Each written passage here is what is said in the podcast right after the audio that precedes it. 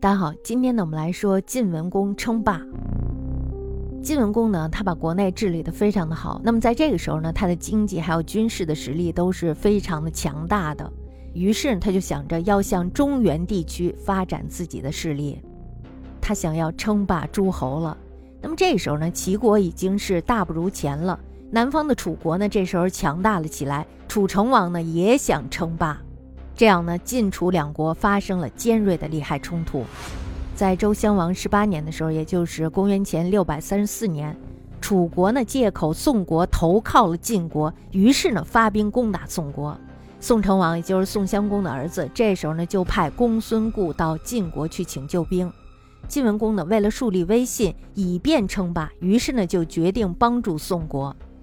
但是他并不是去直接攻打楚国，而是先去攻打楚国关系很好的曹国还有魏国，这样呢就可以吸引楚国的军队来救，以解宋国被围的困境。那么在公元前六百三十二年的时候，晋国呢就出兵征讨曹国还有魏国，并且呢还活捉了曹共公。晋国呢打下了曹魏以后，提高了自己的威望。但是呢，他想以此来解救宋国的想法却没有达到。为什么呢？因为楚国他咬住了宋国的都城不放。那么晋文公呢，这时候又采用计谋，他先让宋国派人去贿赂齐国还有秦国，这样呢就可以请齐国还有秦国替宋国向楚国说情。可是呢，楚国却仍然不同意。那么大家想一下，这个不同意会意味着什么呀？这个不同意呢，使齐秦两国的使者非常的难堪。也就是说呢，楚国国君打了齐国还有秦国国君的脸了，没有给他们面子。于是呢，这时候齐秦两国开始转而支持晋国。晋文公呢，这时候取得了齐国还有秦国的支持，壮大了自己的力量。那么与此同时呢，也孤立了楚国。在外交上呢，我们可以看到晋文公取得了重大的胜利。晋文公就开始积极的准备向楚军开战。这时候呢，晋楚两国的形势已经是有了很大的变化。本来呢，楚国是强大的，它拥有土地、军队，还有附属国，都远远的超过了晋国。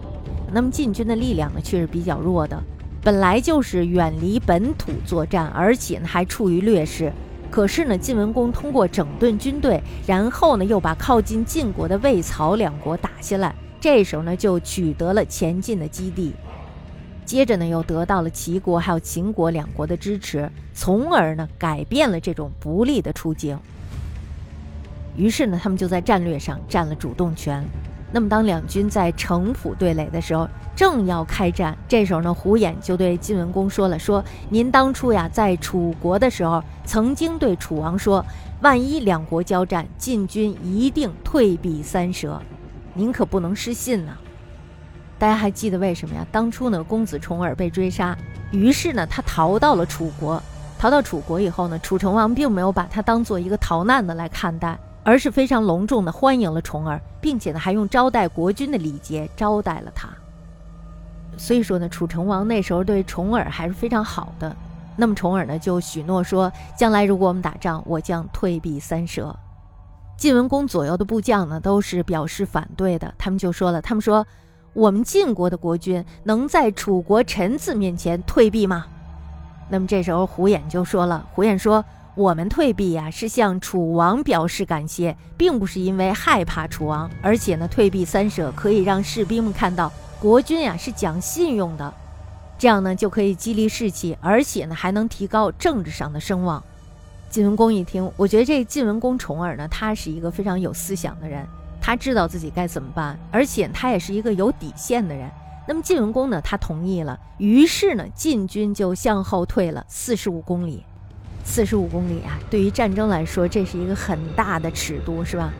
那么这时候呢，楚军见到晋军退避了，他以为晋文公不敢和楚国打仗，十分的轻敌，结果呢，没成想被晋军打的是落花流水。